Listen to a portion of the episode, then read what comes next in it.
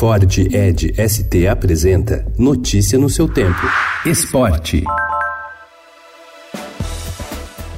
A partir das nove e meia da noite de hoje, o técnico Tite terá uma sequência de obstáculos a superar para garantir a permanência no comando da seleção brasileira, assim como acabar com o jejum de títulos continentais da equipe. A estreia na Copa América contra a Bolívia no Morumbi marca o início de uma jornada de muita expectativa e pressão sobre o treinador. Para mim, a, a, pressão ela é diária e ela é, não é um, eu vou dizer não é um papel, ela me dá confiança quando, quando a pessoa fala assim, ela, ela transmite senso de equipe ela mostra-se participante, não meramente uma, uma pessoa que está dirigindo. Esse é o sentimento que eu, que eu tenho.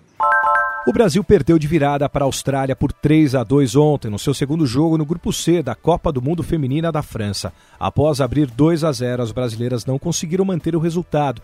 O técnico precisou tirar Marta, poupada e Formiga, que sofreu uma lesão no pé no intervalo por problemas físicos. Com o gol feito ontem, Marta chegou aos 16 gols em mundiais e se igualou ao alemão Klose, o outro gol do Brasil foi marcado por Cristiane, que agora tem quatro no total. Ela é a vice-artilheira da competição.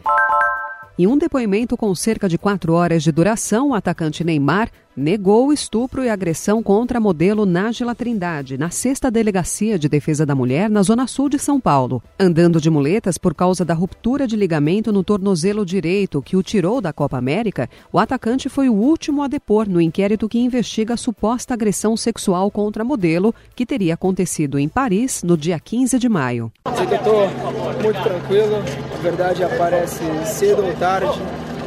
E o único desejo que eu tenho nesse momento agora é que esse caso acabe o mais rápido possível.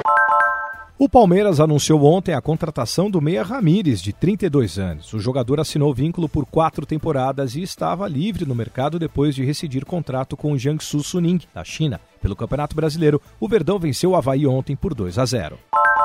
Em meio à disputa com o Rio de Janeiro sobre o futuro do GP do Brasil, o prefeito de São Paulo, Bruno Covas, se reuniu com o chefão da Fórmula 1, Chase Carey, na capital paulista. O encontro foi fechado e nenhuma das partes se manifestou publicamente sobre o resultado. A prefeitura está otimista em acertar a renovação do contrato. Notícia no seu tempo. É um oferecimento de Ford Edge ST, o SUV que coloca performance na sua rotina até na hora de você se informar.